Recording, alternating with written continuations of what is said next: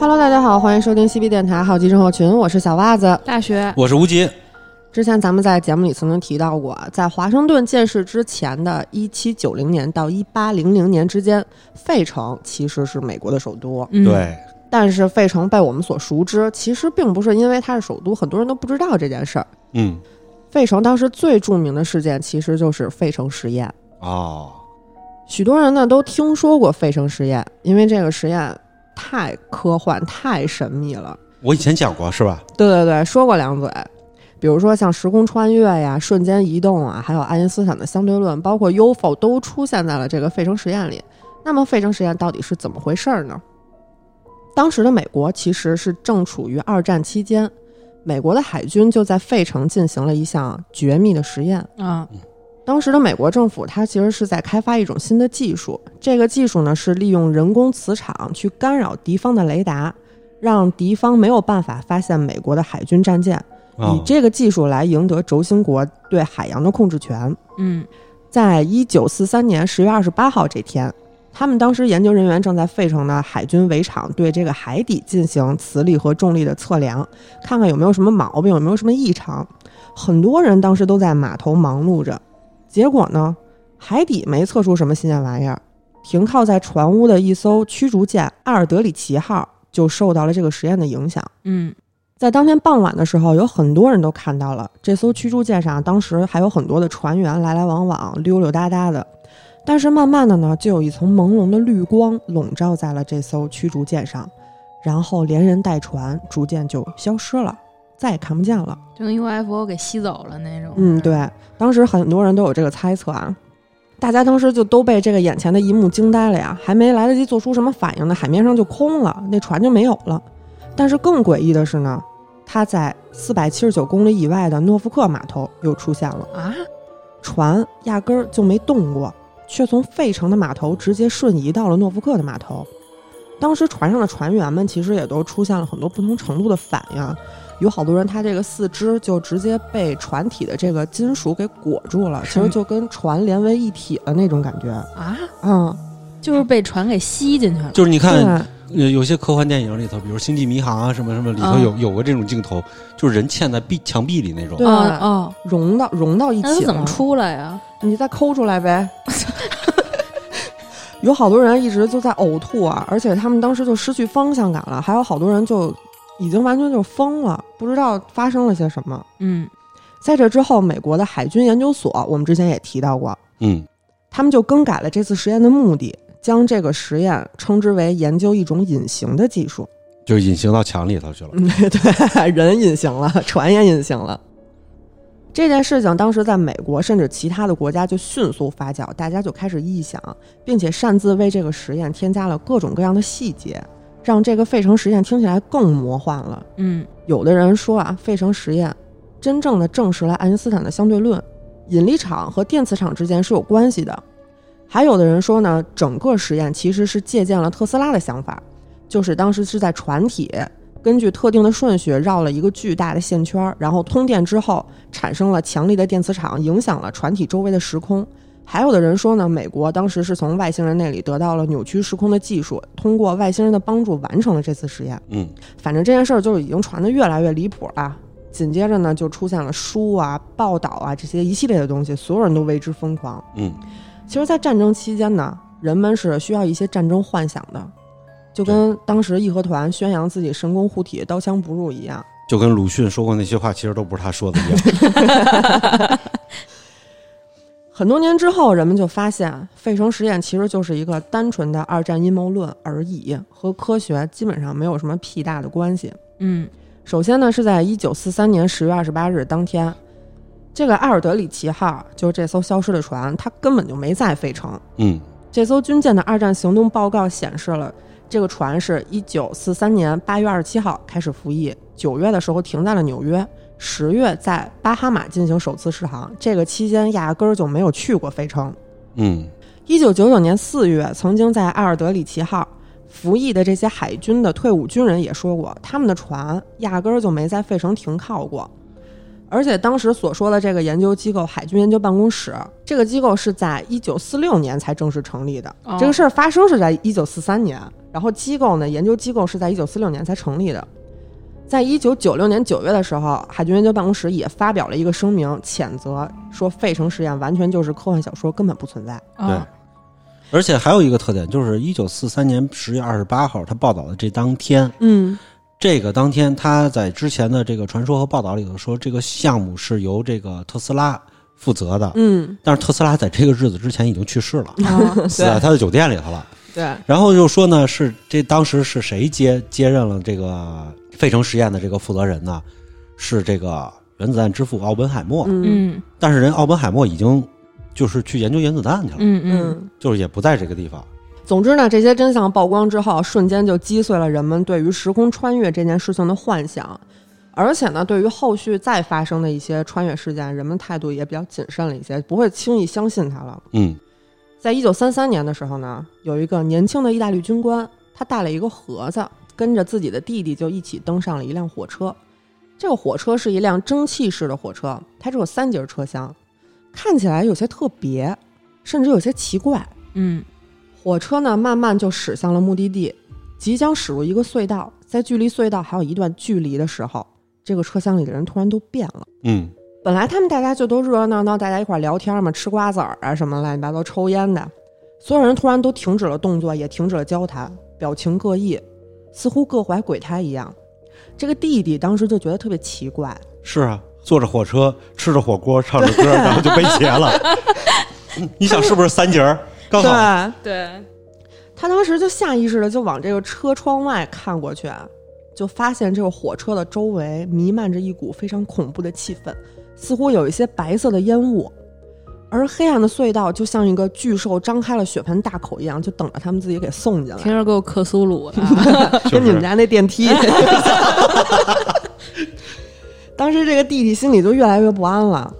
刚好火车是要进入隧道嘛，所以他就减速了。然后他就借着这个减速的劲儿，就从火车上跳下来了。啊，要跟大家说一下，蒸汽火车速度真的很慢，啊对不不不要想是绿皮儿都很快了。对对对，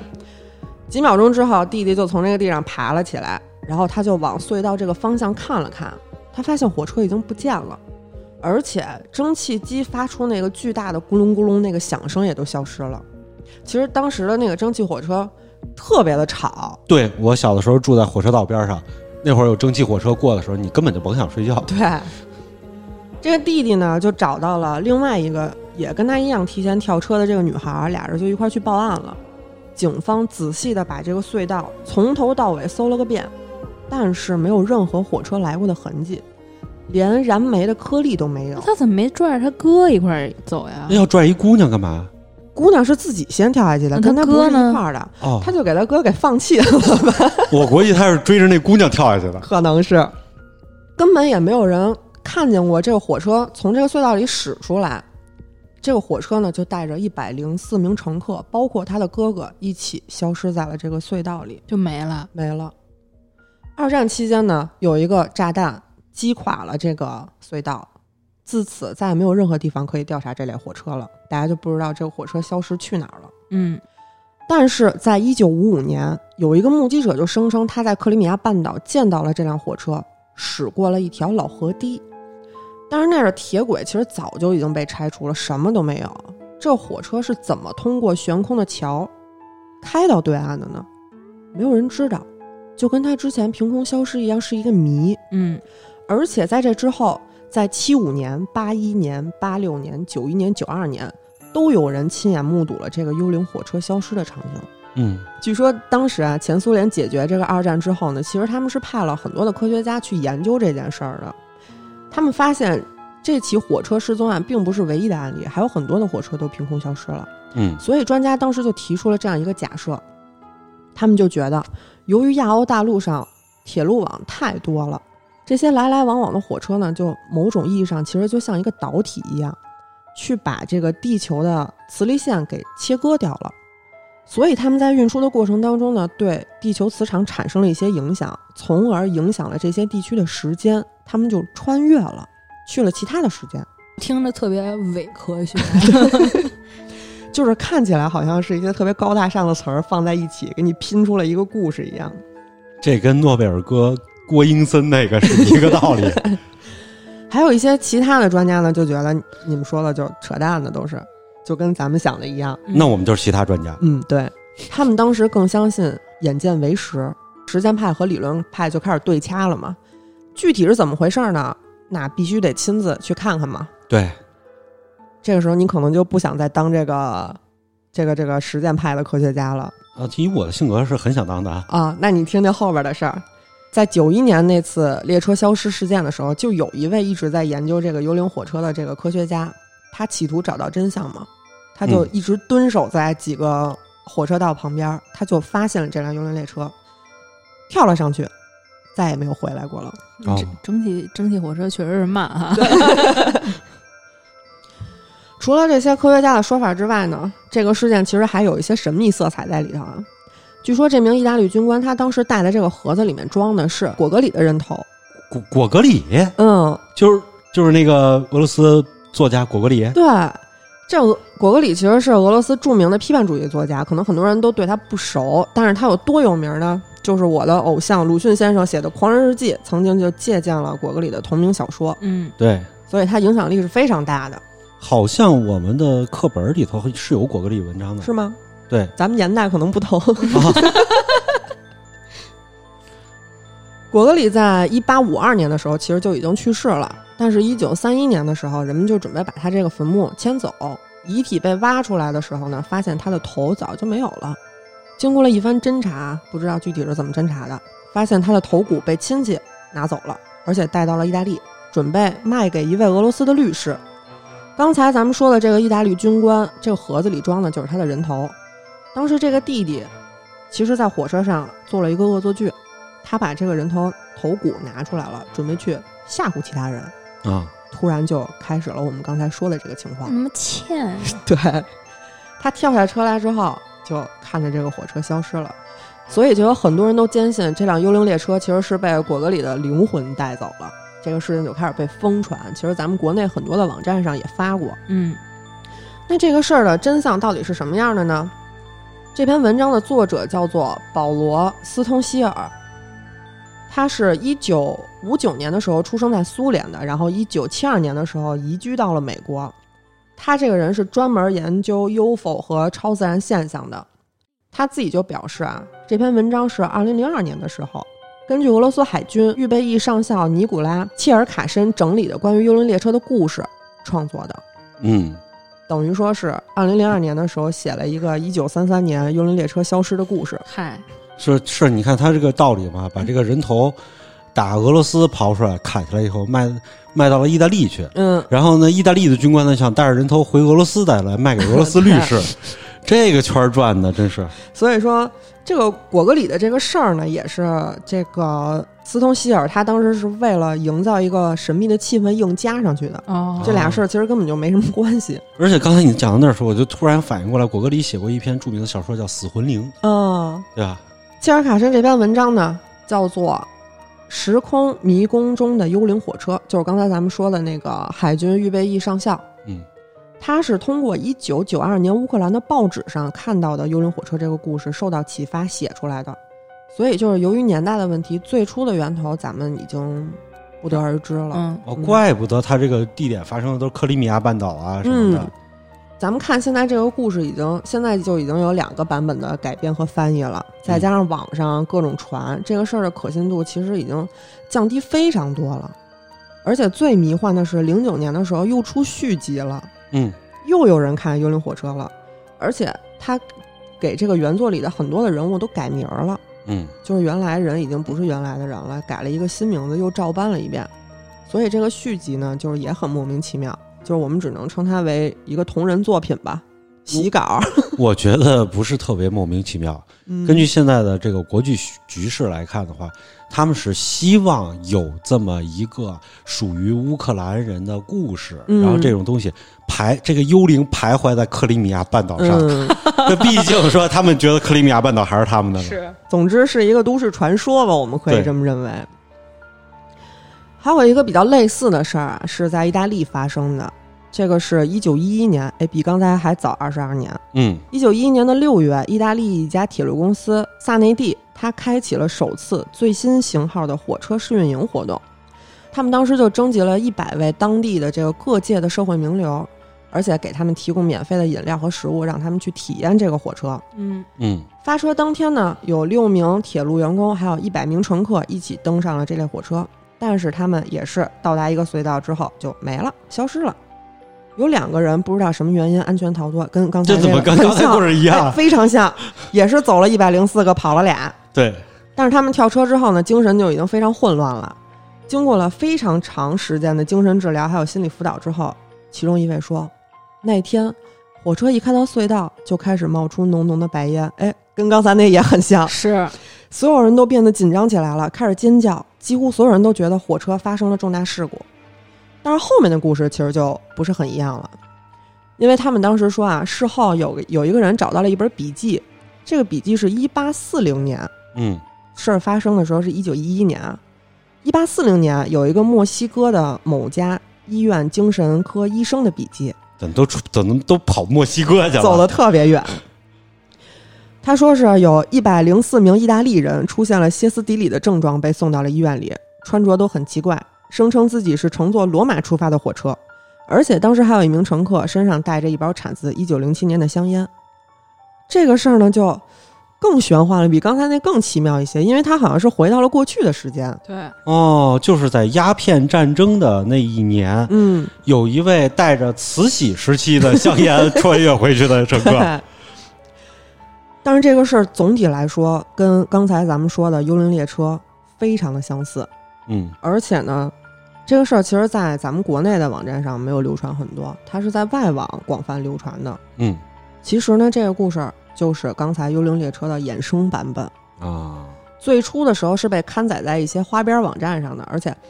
他们当时这个是一九一一年的事儿嘛，我当时去翻了意大利的这个网站上 library 里边的那个报纸，我就根本没看见有任何的事儿跟这件事儿有关。嗯你就想一个列车凭空消失了，这事儿已经很重要了，而且嗯带走了一百多个社会名流，这个事儿连个报纸都上不了吗？这么大的事儿，所以我觉得这件事儿的真实性其实是比幽灵火车还低的，嗯，就是几乎没有什么可能。我觉得是这个事儿的话，就比刚才那个合理一些了。嗯刚才那个不断的出现徘徊在这个克里米亚，嗯嗯，有人看见还能跳上车去，嗯对吧？这个跳下来以后就消失不见了，再给你安排一个过去的时间点穿越，这个东西好像比那个要合理一点，是吧？嗯。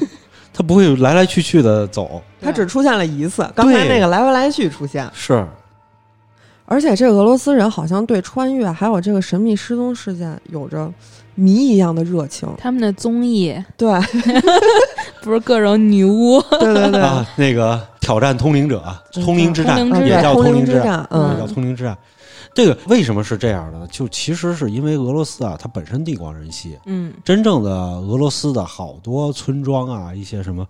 经常会有一些人神秘失踪，嗯，主要是因为失踪了以后就找不见了，嗯所以就变神秘了。其实就是指不定死在哪儿了呢。对，很有可能。就是喝多了然后冻死这种。你看那个《通灵之战》有一集，讲的就是他们去找一个失踪的人，嗯让那帮人看了半天以后，后来他们指出了，就是这个这两个人开着车出去了以后，结果掉到了一个冰窟窿里。哦然后后来警察在冰窟窿里发现了这两个人的遗体。哦，你这个俄罗斯这么大，你怎么找？对，说不好到底是不是神秘失踪。对，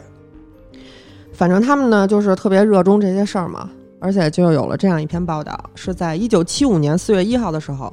莫斯科地铁里头又发生了一件神秘失踪事件。哎，这事儿就进了。嗯，当天晚上有一列列车非常常规的从白俄罗斯站驶向布莱斯诺站，但是这个列车却在行驶的过程当中，带着全车的乘客也消失的无影无踪。嗯，紧接着地铁就停运了，哎，开始就找。警察还有地铁工作人员就对全莫斯科的地铁展开了一个地毯式的搜索，但是什么都没找到。半夜的时候，这个地铁的电气机库主任接到这个通知之后，然后又开始带人搜这个地铁，在一个环形路段，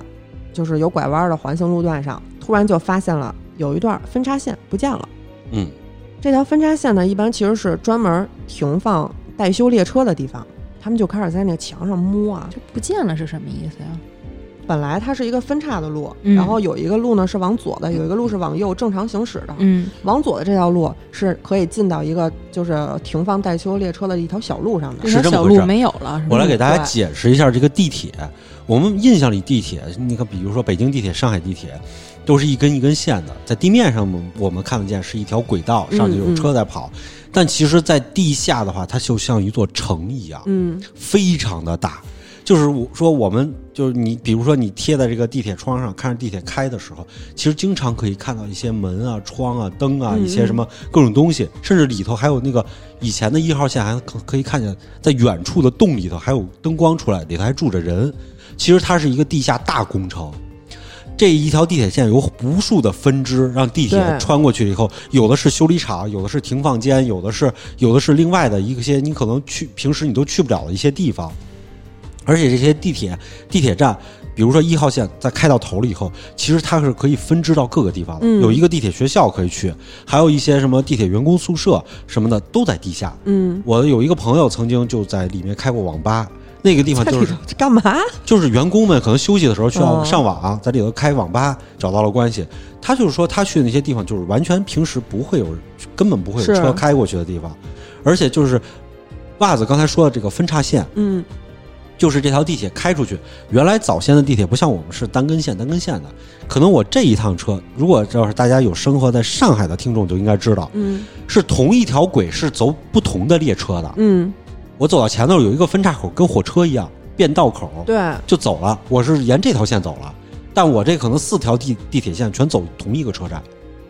所以它是有岔路的。地铁底下就像一个大工程一样。嗯当年日本为了防这个空袭，他把东京底下全都修成了地铁和附属结构，所以就现在有人戏称为叫东京地下城。他们整个一个城市可以躲到地下去。对他当时这个地铁也是，他现在就是分了两条路，一条路是正常运营，还有一条路是可以停放这个待修列车的。哦，等于说这个停放待修列车的这个分叉线这条路没有了，所以他们就开始在这个墙面上就摸嘛。有一个工程师就发现了，这条分叉线当时是被一个非常大的防水闸门挡住了。嗯他们在外头找啊找啊，终于找到了开关。开门之后就发现失踪的列车就停在那儿，到处其实都能看到人类的行动痕迹啊，就烟头啊什么在地上、糖果呀、之类这些东西，但是一个人都没有。这个一九七五年莫斯科地铁失踪案，经常被收录到各种人类集体失踪的未解之谜里头。嗯而且这个文章里头还也有一段科学解释啊，他们说是美国物理学家斯内法克教授认为，这个空间存在着许多一般人用眼睛看不到，但是却客观存在的时空隧道。历史上非常多神秘失踪的人呐、船呀、还有飞机啊这些，实际上他们是进入到了这个神秘的时空隧道里头。这个时空隧道非常可能是和宇宙中的黑洞有关系的。黑洞是人眼看不到的吸引力世界，但是它是一个客观存在的一种时空隧道。一旦你被这个吸到黑洞里了，就什么知觉都没有了。当这个人重新回到我们正常的生活的世界里，只能回想起被吸入之前的事儿。对于进入黑洞这件事儿，什么都不知道。嗯这件事儿就比较奇怪了，所以就是实在是玄而又玄的一件事儿。首先呢，地铁、火车他们都没有方向盘的，方向的控制就是由这个道岔控制的，比如就等于说是有一个人他在一个中控室哦去控制你这个车往哪边走，你车就是跟着轨道走就行了。他们只能够控制的就是你的前进、加速和停止。嗯，哦地铁里的人员根本就没有人去搬这个道岔呀，那车是怎么去上的这个岔路，这个就没有人知道。而且这个闸门的开关是在外头的，那这门是怎么关上的，也没有人知道。那得问柯南。嗯，关了门之后里边没办法打开，那人是怎么消失的，也没有人知道。嗯，就是这所有的事儿都太诡异了，大家就开始从各个方面找证据啊，最后所有的证据汇总在一起，都指向一个答案，这是一个编的故事。哦，嗯我们去搜这个莫斯科地铁失踪案，最早找到的条目其实是在一个中文网站上，外网出现的很少，嗯有的话基本上也都是直接翻译这个中文稿的。而且莫斯科本土的新闻网站也没有相关的记载，莫斯科地铁的官网也没有相关的记载。而且这个发这个文的作者他好像在开头和结尾都已经给大家埋过这个梗了。首先，这开开头这个日期是一九七五年四月一号嘛，是哦在愚人节，这这个日期它本身就指向了一个比较荒诞的日子。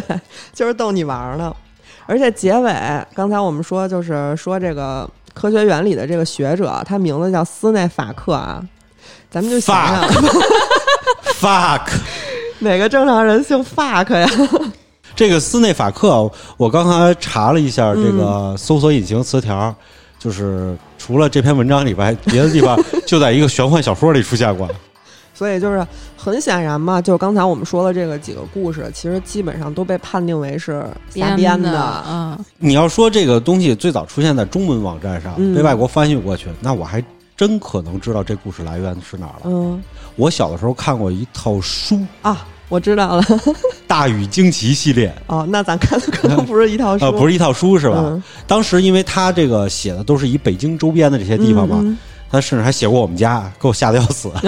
然后当时就是因为北京地铁站是有过这种的，是是是，灵异事件，对，所以呢，他写这个的时候带过这个事儿。嗯，有可能啊，都有可能，我觉得，因为他只要是从一个中文网站出发的话，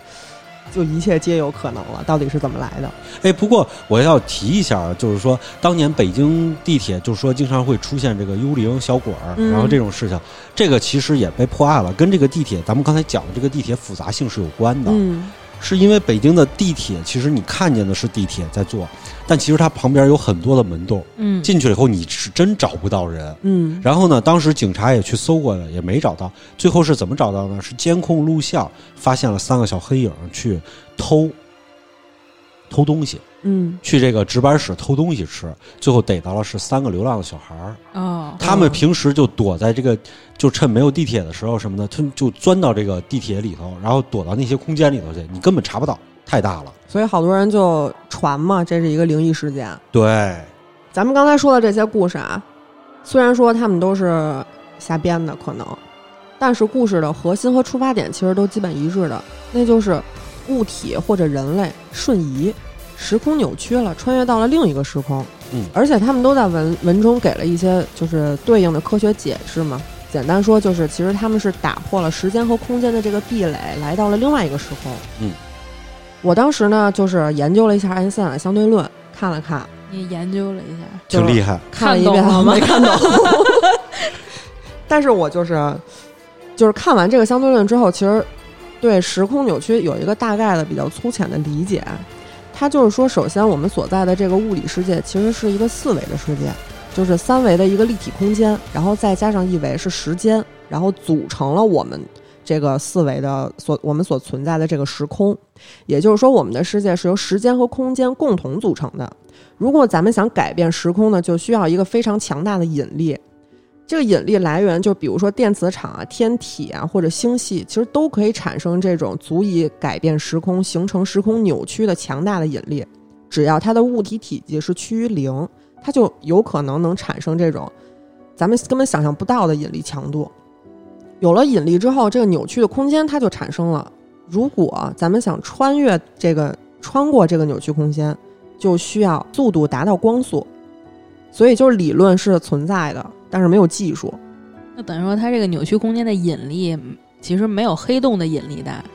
因为黑洞黑洞的引力是光都逃不出去吗？不是？就是说，这个四维空间，跟大家说一下，不要把它想象的就是无法想象。嗯其实理解四维空间的话，就是需要有一点什么玄学的基础，嗯但这也都是一种特别大的说法。我今天给大家说一个简单理解四维空间的方式，嗯就是什么呢？呃，你玩过乐高吧？嗯把乐高的小方块拿过来，拿出一个小方块，你会发现这个有长宽高什么的，这就是我们三维空间。对，那你怎么在这个长宽高上头搭建一个四维空间呢？假定它是长，就是三维空间了以后，嗯你把别的小方块往它底下插，往它上头插，往它左右两边插，你是不是可以插出一个立体的十字架来？嗯对吧？但是如果我们定义了最中心的那个原来的是三维空间的话，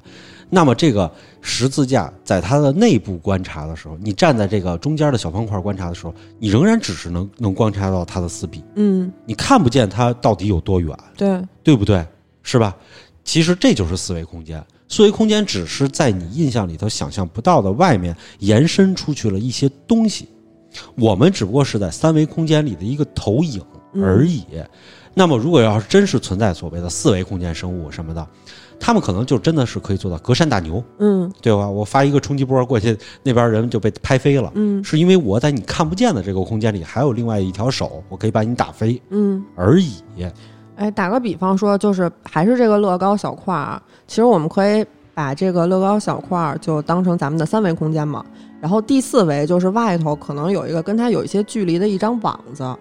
如果说你这个小块儿往下掉了，那你这网子是不是也会往下凸出来一块儿？那你的思维空间就扭曲了，嗯。就是大概是这样一个意思。是，还有一个特点就是，就是我们不知道大家玩没玩过小朋友玩的那个吹泡泡，嗯。你吹出一个小，有的小朋友能吹出一个小泡，外面再一个大泡，泡套泡，嗯嗯，里头有个小泡。对对对对对，你仔细观察一下，大泡的表面流动速度是和小泡不一样的。对，嗯这个泡泡啊，它是越大，它的转速越快，可以这么说。小泡的话，它表面流动速度可能会慢。嗯哎这两个东西就好像三维和四维一样，就是说所谓的时间不同什么的，就是因为大的四维空间呢，它的时间流速是和小三维不一样，嗯就是这么出来的。而刚才说的这个，就是说，如果要是大雪问那个问题，光能逃出去，那是不是它没有黑洞的引力强，对不对？因为黑洞引力是不能逃出光的。其实大家对黑洞误解了。嗯黑洞的引力是不能够逃出任何信息的。嗯如果这个光逃出来，它携带了一个光子，我们可以像像我们现在捕捉到几个光子，我们就可以研究远处的天体它到底干了什么。那它带了信息了，所有信息全泯灭。嗯所以你以光速穿过这么强大的引力时空是不太可能的，哦只有一种可能，叫做爱因斯坦罗森桥。嗯爱因斯坦罗森桥是连接两个扭曲时空的一个这个东西，但是你想稳定的存在它，让它穿越过去一辆列车，那你直径你怎么也得达到个几米吧，嗯，是吧？七八米总有吧，有直径有七八米。那么想形成这个，除非在当时的地球的这同一个位置，然后你瞬间消耗掉相当于大约呃上千个太阳的质量，你可以形成一个呃怎么说呢？瞬间达到七七八米的一个洞，而且要通一辆火车的话，你就必须得维持它的这个洞穴，嗯。维持的话，它消耗的量更多，就是这么一个道理。反正总而言之吧，就是时空扭曲和时空穿梭这个理论是存在的，哎，对对，但是我们可能一时半会儿实现不了。我们好像再给点时间它 也不行啊。但是这个世界上是不是真的存在，就是有这种自然存在的时空扭曲和时空穿越呢？嗯有这么一件事儿啊，英国的一个皇家空军元帅，他名字叫 Robert Victor Goddard，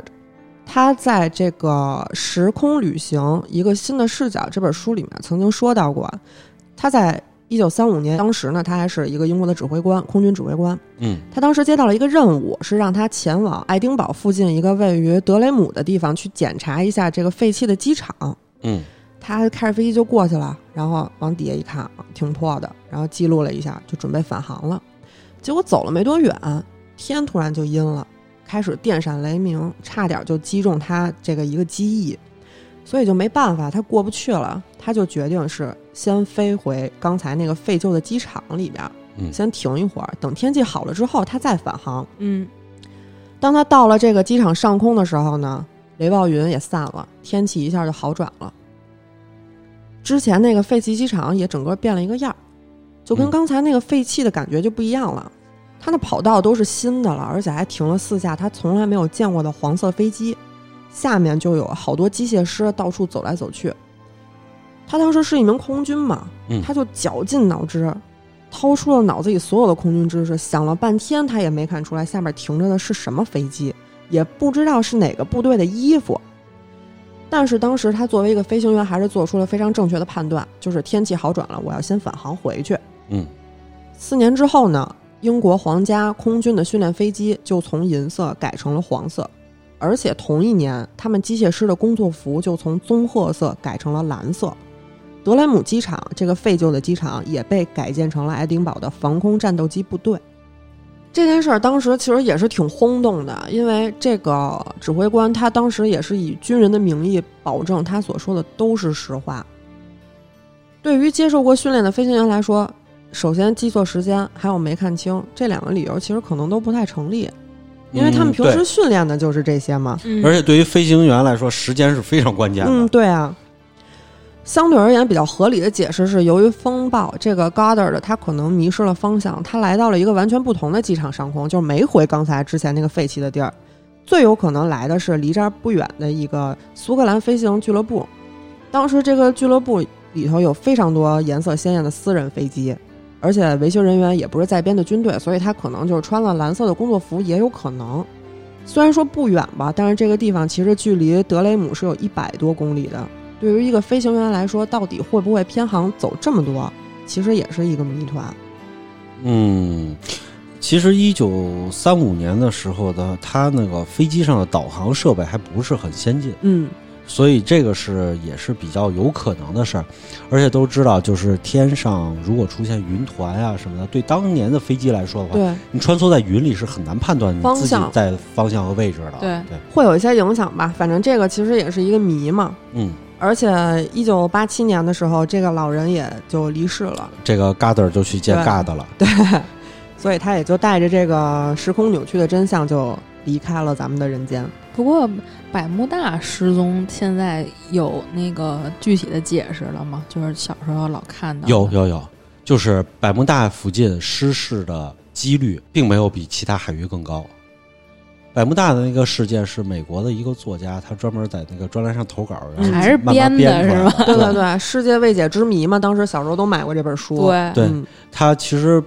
百慕大那个附近吧，就是它确实风暴不是就是不是那么的平静吧，嗯也是有一点儿它的飞机失事率啊什么的，在同纬度上来说，它其实也不是最高的，嗯，嗯所以它也没什么问题。大家不要惊慌，每次看见奥运会的时候来百慕大代表团说他们怎么来的，穿越过来的。咱们接下来聊一个咱们比都比较熟知的事儿吧。嗯嗯从十九世纪以来呢，其实各个国家都有这个飞行器，就是飞机啊，或者包括热气球啊之类这些东西，他们都神秘失踪的事件发生。根据国际民用航空组织的规定，当官方停止搜索且残骸尚未找到的时候，这个飞机就将被视为失踪了。光二十一世纪以来就有十二架飞机神秘失踪，包括我们都熟悉的马航。哦二零一四年三月八号，马来西亚航空由吉隆坡飞往北京的 MH 三七零号航班失踪了。凌晨零点四十一分，马航三七零从吉隆坡国际机场起飞，当时这个航班上面是有二百三十九个人，其中大部分乘客是中国公民，嗯，对，还有一部分这个顶尖的这个芯片研究领域的专家，还有画家。画家，嗯，这个航班原计划是北京时间六点半抵达北京首都国际机场，但是起飞之后不到一个小时，就在马来西亚与越南海域的交界处失踪了。凌晨一点二十一分，由于未知原因，机组人员突然关闭了包括应答器在内的所有通讯设备，导致航班与胡志明飞行情报区失去了联系。天气状况良好，航班也没有发出任何的求救信号。凌晨一点半，一架飞往日本成田机场的客机就收到了越南航管单位发出的这个要求，让他去联系一下马航三七零，但是无线电信号受到干扰，什么都听不清楚。这也是他们最后一次听到马航三七零发出的声音，此后便失去了全部的联系。凌晨两点一刻，航班短暂出现在军方的雷达当中，雷达显示这个航班当时正在飞往安达曼群岛的路途当中。呃，给大家解释一下，安达曼群岛其实就是属于归属印度，嗯印度在印度东部，印度洋的那个地方是一个交角，印度东部去偏向那个泰国那个方向，嗯有一串岛链叫安达曼群岛。对他们后来在搜索的时候，这片区域也是投入了很大的精力去搜索的。嗯，凌晨两点五十三分，胡志明航管要求另外一辆马航客机去联系三七零，但是没有得到任何的回应。凌晨四点二十一，马来西亚航空紧急宣布客机失去了联系。早上六点半，他们的亲属守在北京首都机场，等着自己的家人和朋友，但是班机并没有抵达。早上八点十一，航班向卫星发射出了最后一次的数据通讯，表示还在飞行，但是他们当时预估的燃油基本上已经所剩无几了。那这一一一结束了，那不就是自由落体了？对，所以降落地点也没有办法能知道。但是根据马来西亚官方给出的这个地图看，航班可能是坠落在印度洋一带。就这样呢，连同机组成员和乘客，马航三七零带走了二百三十九个人。事发之后，马来西亚、中国、越南、澳大利亚等二十七个国家和地区，超过三十架飞机与直升机以及六十艘战舰，陆续参与了联合搜救行动。中国当时调动了多枚卫星，对陆地、空中搜救行动提供支援。但是在二零一四年四月三十日，历经将近两个月的时间，马来西亚都没有给出任何有意义的消息。于是，搜救队的空中搜救宣告结束，转为海底搜寻。其实咱们可以看出来，从天上到海底，从搜救到打捞，其实已经预示了马航三七零和二百三十九个人的结局了。十个月之后，马来西亚政府正式确认航班失事，并且认定机上二百三十九个人由失踪改为全数罹难。当时非常多的媒体都争相猜测马航三七零背后的真相，马航三七零也瞬间被各种阴谋论笼罩起来。其实当时有几个比较知名的说法，一个是澳大利亚前任总统发表的一个自杀论这么一个说法，他当时认为这个机组人员其实是有自杀的倾向的，所以就带着飞机上全体成员一起坠入了大海。还有一种是美国作家兼记者奈杰尔·考索恩出版了一个《马航三七零航班之谜》这本书，书里怀疑可能是美泰当时正在举行联合军演。然后没有意识就击落了航班，要掩盖这个真相。其实我觉得这个这个不太不不太可能，是因为他之后还一直在联络嘛。嗯。二零一五年六月二十三号的时候，意大利都灵出现了一个麦田圈儿，通过解密可以解读出这个圈里的信息是 M H 三七幺，也就是三七零的返航航班的航班号。圈外可以解读出一个信息。写着“小心带着礼物的外星人”，这两者结合，还暗示着可能有外星生命或者其他超自然力量和马航三七零存在某种联系。这个事儿是真的啊，就是大家可以从网上搜到这个麦田怪圈的这个图片。麦田怪圈是真的，我相信。但是这个麦田怪圈造出来的人是不是真的，我就不信了。他这个信息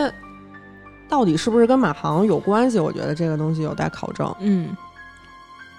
总而言之呢，经过四年的搜查，一共发现过二十七片飞机残骸碎片，使用的字眼几乎都是，几乎可以肯定，不出意外，大概率是马航三七零的残骸。其中只有七片通过序列号被证实了，确实是属于马航三七零的。二零一八年九月三号，英国多个报刊争相报道，英国技术专家。伊恩·威尔逊在 Google 地图上发现了马航370客机残骸，就落在柬埔寨的密林深处。然而不出所料，这又是一条假消息。嗯，无数的阴谋论和航班残骸的消息，在四年来一直牵动着二百三十九个家庭的心。他们每天都在等，却又每天都在怕。二零一八年十一月，马来西亚政府宣布放弃搜捕，交出了一摞八百二十二页的报告，总结出来四个字，就是原因不明。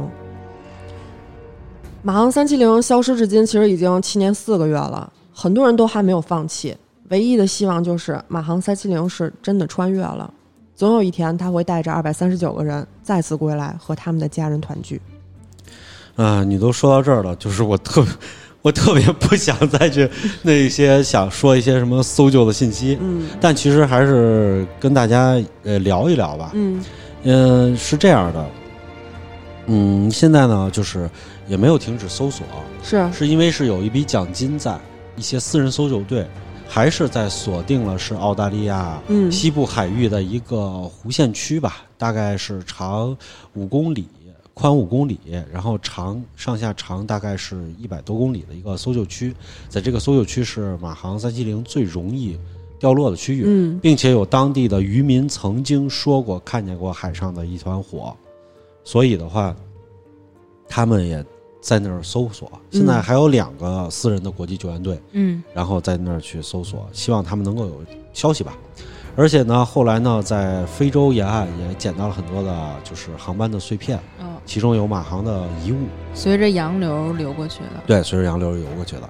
而且呢，这个刚才袜子说的这些所有的里头，有一个地方的话，它其实是有问题的，嗯，就是马航认定为这些人为这个已经是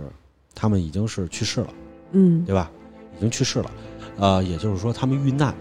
但是这个消息并不是正确的，因为我曾经在海南三亚遇到过这个马航的遗属，嗯然后老太太其实挺惨的，她的儿子、儿媳、孙子一家全都在马航三七零上。嗯，哎呦，他也没有别的，他没有老伴儿了，他只有儿子这一家人。然后他就是自己在三亚那边就是住一套房子，就在那儿静养了。嗯、她据他跟我说是，因为他的儿子比较成功，手下有有五家公司有点有点积蓄。都很大，嗯然后而且的话就是积蓄还有一些遗产什么有很多，嗯但都没办法批给他，是因为到今天为止，他们还在定义为失踪。失踪人口是不能够把他名下的财产转移到这个他们的亲戚，就是还在世的亲戚。所以现在是冻结状态吗？，对所有的都是冻结。这件事儿是这样的，就是马来西亚官方宣布的，他们所有人全数罹难，但是中国一直都没有放弃这些人。反正中国政府这边的话，现在的就是对它的定义吧，就造成了，也造成了马航三七零上的所有的人员，他们的家属一个麻烦吧，嗯，可以这么说吧，就是就是因为我们一直没有放弃，但是的话，我们因为没有放弃，所以他们的遗产也都被冻结了。嗯，但是你如果不放弃的情况下，就是是不可能还活着呀。我觉得呃，有一个空难，这个世界空难史是有一个时间限制的，哦，就是有规定是吧？对不会无限制的让你就是冻结下去。呃，基本的基本的规定，应该我印象里是二十到三十年，它是有一个限制的。不知道咱们国家遵循的是哪条线？但是主要是就要就说这个，你说这个老太太，她还能扛到二十年、三十年吗？嗯，理论上是因为我们看过一个电影叫做《荒岛余生》，《嗯，荒岛余生》的这种情况是真实的发生过的。汤姆汉克斯的那个，对，就是说你可能是遇难了，然后在一个荒岛上，你可能是真的是活了十几年，然后被人救回来了，这种情况也有。嗯所以的话，在这个情况下的话，就是很多的这些未解的这些的空难、海难这些事故都是有一个时效性的。嗯哦，我需要保证你这个。他当时那个咱们看《荒岛余生》的时候，他不就是回到了美国，然后发现自己他家里所有的都被注销了，都被注。销了，然后他人还在，但是他他的所有东西，他财产也被分了，什么都没有了。但是其实有很多家属，他们一直还坚信自己的亲人还活着的。嗯嗯我之前看见过一个，这个丈夫是做马航，就是遇难了嘛，但是他妻子是每年都在给他的银行卡、信用卡去续这个管理费，啊，然后他每次跟银行职员说的就是我丈夫还没回来。然后银行职员有一次就很不耐烦的就说：“你丈夫什么时候才能回来？你你在这儿都已经续了很多年了。”然后他妻子就跟他说了一句：“你听说过马航三七零吗？”然后银行职员赶紧就不说话了，去帮他办理这件事儿。嗯，我觉得其实也就是给给自己一个念想吧。嗯，所以还有很多人都是在等着自己的家人嘛。嗯所以我我个人是非常希望，真的是有时空穿越这件事儿，他们只是穿越走了。嗯，对，是，也希望就是说，如果要是就是咱们的听众里头有人和这个事件相关的，就忘记我之前所有说的那些话，时空穿越是可以发生的啊。现在找我。好吧，那今天的节目就到这里吧。我们会在每周一、三、五零点更新，周一更新《胡说杂谈》，周三更新《好奇症候群》，周五更新《嬉皮互动》或者《百物语怪谈》。私信主播可以加入粉丝群，我们会把每周预告和花絮发到群里。如果有什么有趣的事情，希望和我们聊聊，也可以给我们留言。我们下期节目再见，拜拜